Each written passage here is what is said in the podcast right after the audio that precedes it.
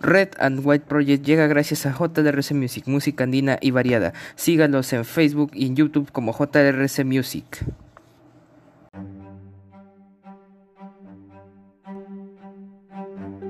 Muy buenas a todos, bienvenidos a este su programa Red and White Project. El día de hoy, 21 de junio del 2021. Estas son las principales portadas de los diarios de nuestra nación. El diario La República posa en su primera portada, ministro Ugarte dice que no le han pedido seguir en el cargo, pero deja idea. Recomiendo que siga el equipo de vacunación. Ante cambio de gobierno, titular de salud sugiere no reemplazar a quienes ya han adquirido toda la experiencia en el proceso de viceministros para abajo. Ugarte pide evitar que se produzca un bache en la campaña de vacunación en la cual ya se ha superado la inoculación de 6 millones de dosis. También informó, Perú gana sus primeros tres puntos en la Copa América. Mejorando su desempeño, la selección peruana impulsó dos y se impuso ante Colombia 2 a 1 por gol de Sergio Peña y un autogol de Jerry Mina. Muy interesante, señores. También más de 400 menores trabajan en mineras ilegales en calles liberteñas. El Cerro El Toro ha fallecido algo de 40 menores que trabajaban en los socavones. MTC invierte casi 4 mil millones de soles en regiones de Piura y Lambayeque. Se ejecutan proyectos de mejoramiento de vías y aeropuertos y puertos. En Piura, 7 cada 10 fallecidos por COVID son adultos mayores. Cifras fueron publicadas por la Dirección Regional de Salud del lugar. Identifican pastos nativos resistentes a las heladas. Aplican más de 350.000 dosis de vacunas contra el COVID-19 en la libertad. Tumbes, cerca del 80% de la fuerza laboral es informal.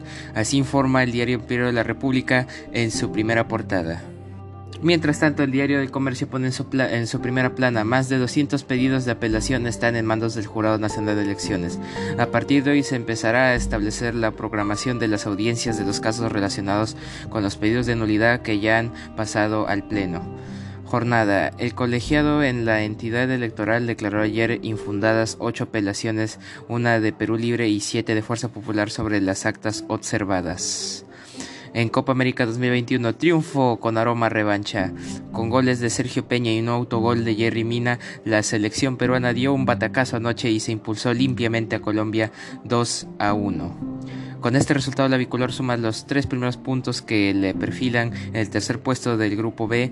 El siguiente choque de Perú será ante Ecuador este martes y Red and White estará ahí llevándole la información. En Junín, los dinámicos tejieron red de sobornos y favores políticos. Indicios. La escucha, los escuchas legales a la mafia llevaron a conectar con importantes cuadros de Perú Libre. El hilo de las indagaciones empezó con un seguimiento a tras tramitadores de brevetes y jaladores en el 2019 en Junín. Los integrantes de la organización a cambio de coimas entregaban los permisos de conducir. También informa Frente a Frente, priorizamos apoyar al Ejecutivo en los problemas de salud. Jaime Quito Sarmiento, congresista electo de Perú Libre. Hernando Guerra García, congresista electo de Fuerza Popular. Hay que mirar todo el sistema de salud y unificar sistemas.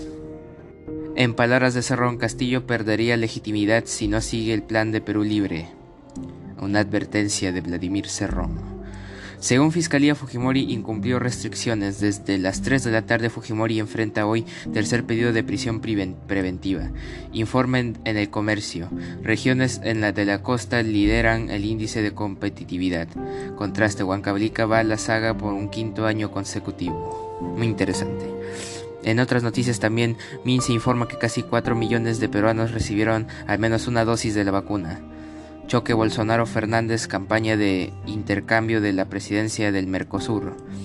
Especialistas sostienen que se necesita dos dosis para frenar a amenazante variante Delta.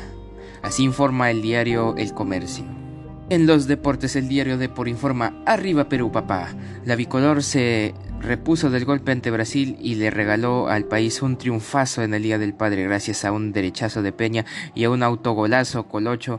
La Cele recuperó el buen juego y el miércoles toca ratificarlo frente a la selección ecuatoriana para asegurar el pase a cuartos. Vamos chicos, vamos.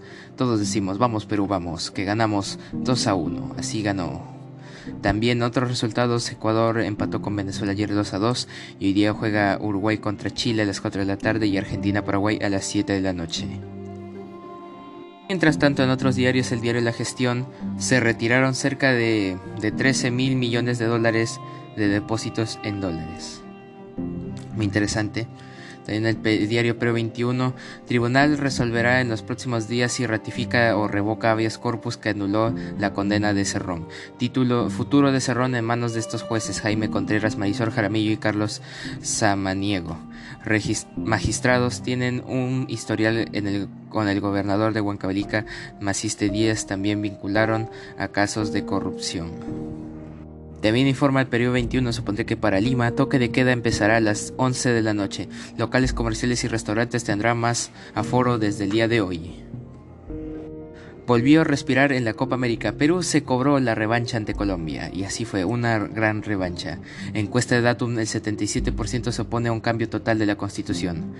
Muy interesantes las encuestas, señores. También el diario El Comercio informó, magistrado del Jurado Nacional de Elecciones Luis Arce sobre las elecciones. Dice en sus palabras, la verdad es un derecho fundamental.